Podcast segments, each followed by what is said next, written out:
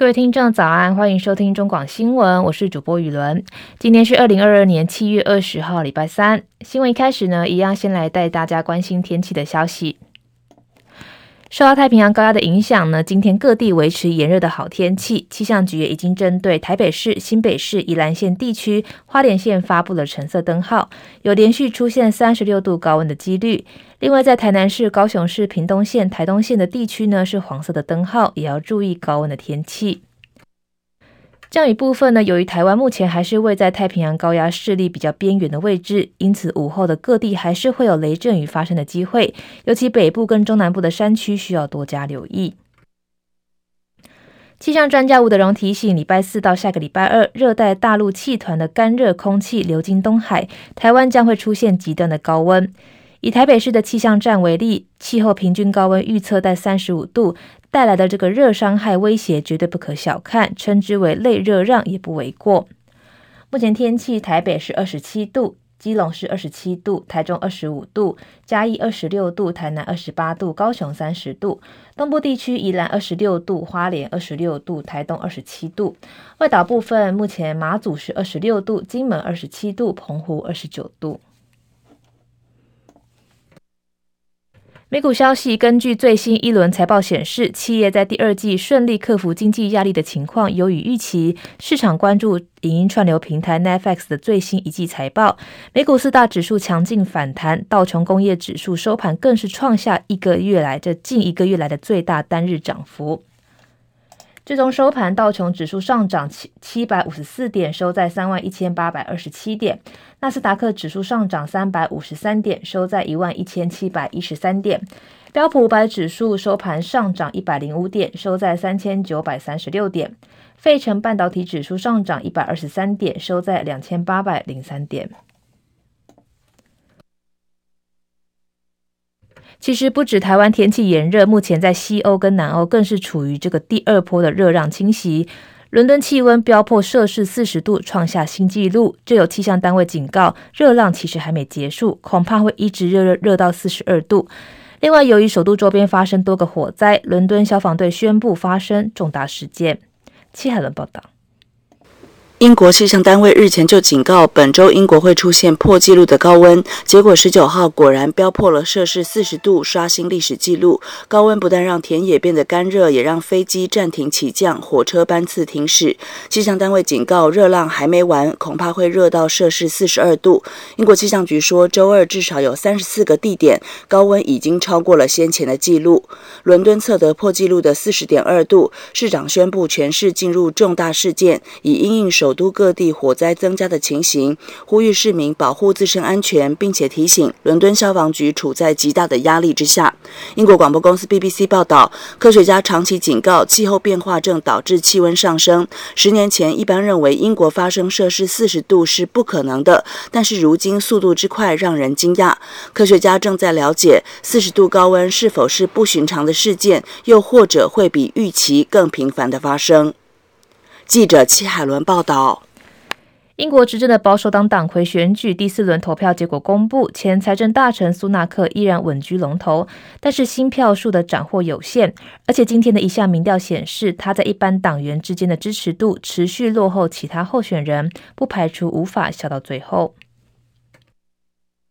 美国国务院今天在人口贩运评比报告中表示，台湾在疫情大流行期间依然持续打击人口贩运，因此再度被列入评比最高的第一级。但报告也关切说，台湾的这个远洋渔船跟家庭看护强迫劳动的状况。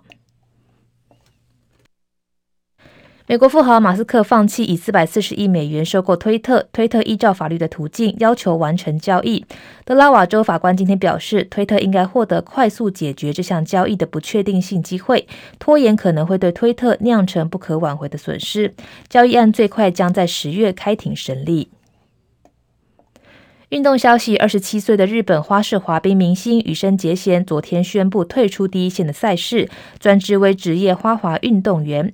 他说：“其实，在二零一八年的这个平昌冬奥蝉联花滑男子金牌之后呢，就曾经考虑退役。但他也说，其实退役呢是要站上另外一个舞台。对我来说，不如现在才是开始。”台湾消息，统一企业、统一超商昨天深夜在台湾证券交易所召开重大的讯息，宣布以新台币两百九十亿元向法国的家乐福回购台湾家乐福百分之六十的股份。这个交易还需要取得公平交易委员会的审核许可，交割的日期预计在二零二三年中。详细的消息呢，也将在十分钟的早报新闻继续带大家关心。桃园市议员参选人林涛昨天贴出一张照片，显示桃园市长郑文灿跟民进党桃园市长参选人林志坚在一场餐会当中逐桌敬酒，而且人数看起来至少有十五位。他批评不止违反行政中立辅选，林志坚更是违反防疫的规定，应该要立即开罚。对此，桃园卫生局澄清，因为这个是在自己家里举办，所以没有违反规定。不过还是会采取严格的标准，对林志坚还有郑文灿各开罚三千元。立法院长游锡堃十七号率团出访捷克，由参议院议长亲自接机，议长也晒出这个合影的照片来留念。不过，国台办发言人朱凤莲昨天晚间不满回应，游锡堃顽固坚持台独立场，不择手段进行谋独的挑衅，企图拉拢一些国家的反华势力。他也强调，无论游锡堃怎么想，都改变不了台湾是中国一部分的事实。昨天晚间，宜兰县长林姿妙发现身体不适，还有喉咙痛等状况，快筛之后呈现阳性，目前已经依照规定居家隔离当中。接下来是十分钟的早报时间，包含自由时报跟联合报都谈到了昨天的疫情消息。口罩放宽，散步、骑车即日起可以免戴，骑车如果双载是不是同住家人的话，也要戴口罩。本土疫情趋缓，中央流行疫情指挥中心昨天宣布，即日起，汽机车、这个脚踏车以及户外工作者在空旷处等三类的族群免戴口罩。另外，七月二十五号开始再放宽六类以国际交流为主的外籍人士来台。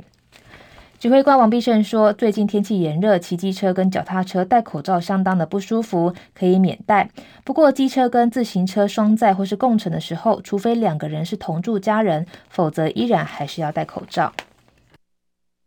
王必胜也提到，原已经开放农林渔牧工作者在空旷处、田间、山林工作的时候不用戴口罩，即日起扩大为从事户外工作者在空旷处工作都不用戴，包含建筑跟施工的工人都适用。重点是在这个空旷处，只要能维持不符合特定对象的社交距离就不用戴。另外，如果是休闲散步啊，像是逛街等等，旁边没有人，是否也可以不用戴？他说呢，散步其实也是一种运动，可以不用戴。但他也强调，口罩的措施会分阶段的开放。如果八月的状况跟风险可以承担，会再继续放宽。另外，指挥中心昨天也宣布放宽六类的外籍人士可以来台，包含志工、传教弘法、研习、实习、国际交流、度假打工。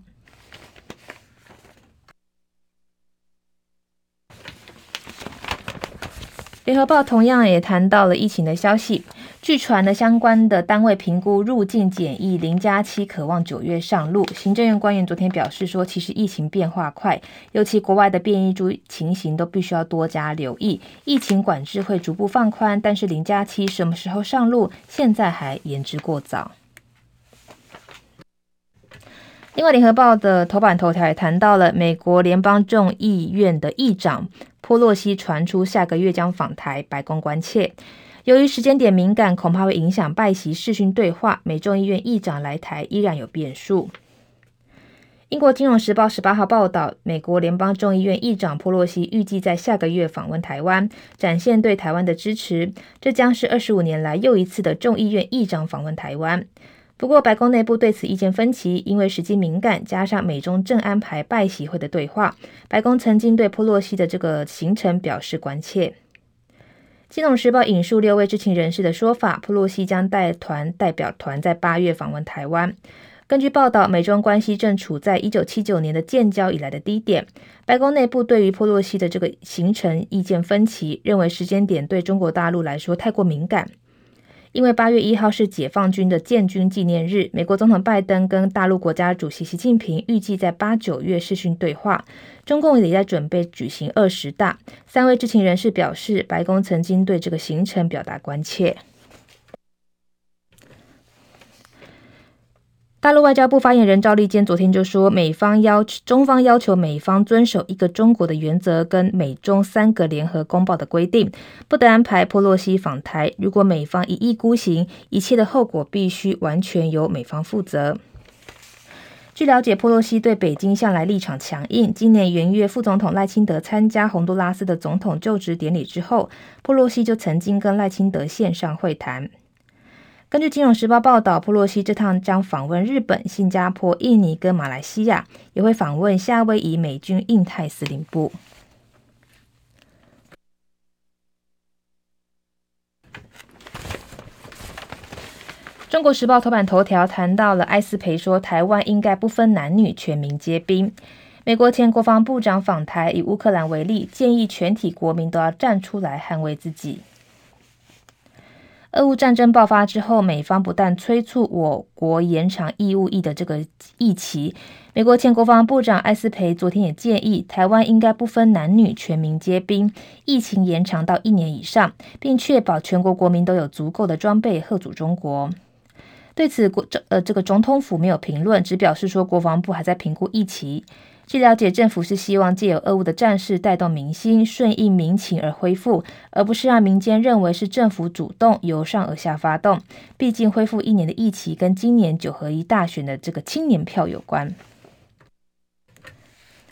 川普时代的国防部长艾斯培这趟以大西洋理事会的智库名义率团访台，昨天在外交部举办记者会，针对台湾的防卫策略，他提出四点建议。包含台湾应该增加国防预算，增强不对称的作战能力；义务兵的这个役期应该更加精实，并加强后备军人的动员能力。他说，如果这个四点都可以做到，是展现清楚自我的防卫讯号，让美国跟盟友对台湾的防卫更有信心。他也特别强调，台湾的男女都要服兵役，并延长到一年或以上，并同时确保全体国民都有足够的装备，可以来吓阻中国。中共如果对台发动战争，攻击对象不分男女老幼，所有的台湾人都需要站起来捍卫自己，这就是战争的本质。我们在乌克兰看到的现况也是如此。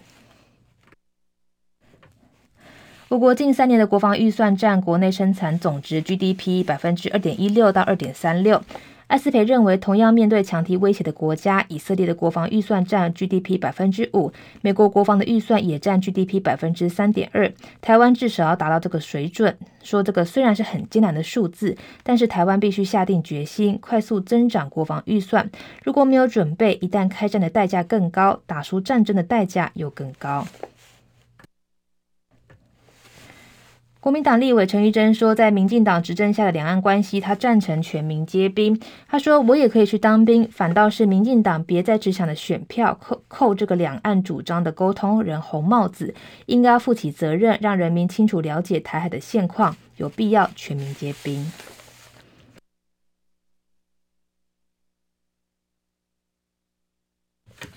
经济日报头版头条谈到了统一两百九十亿收购家乐福，买回法商百分之六十的股权，稳坐零售业最大霸主。台湾家乐福出售案终于拍板，统一跟统一超昨天晚间十一点四十分举行重大讯息说明会，统一集团将砸两百九十亿元回购法商家乐福持有的台湾家乐福六成股权，交易完成之后将成为零售业的最大霸主。统一企业将出资两百三十九亿元，统一超投入五十一亿元。交易完成之后，分别持有七成跟三成的家乐福股权。本案必须要经过公平委员会许可，预计在二零二三年完成交割。统一成功并购台湾家乐福之后，将具有全通路的零售优势，包含像是超商、超市、量贩百货。日前公平会已经通过全联并购大润发案，未来统一、全联、远东、爱买三方的竞争会更激烈。从统一的财报观察，二零一七年到二零二零年，家乐福每年有超过十七亿到十九亿元以上的获利。去年受到三级警戒的影响，只有十五点五亿，年减百分之二十。今年因为第一季这个杨梅仓库三月发生大火，亏损四点四亿元。家乐福前年并购顶好超市跟走顶级路线的 Jason 超市，去年营收八百亿元。家乐福总经理王俊超日前谈到这个今年的展望，认为全年的营收会上上看九百亿元。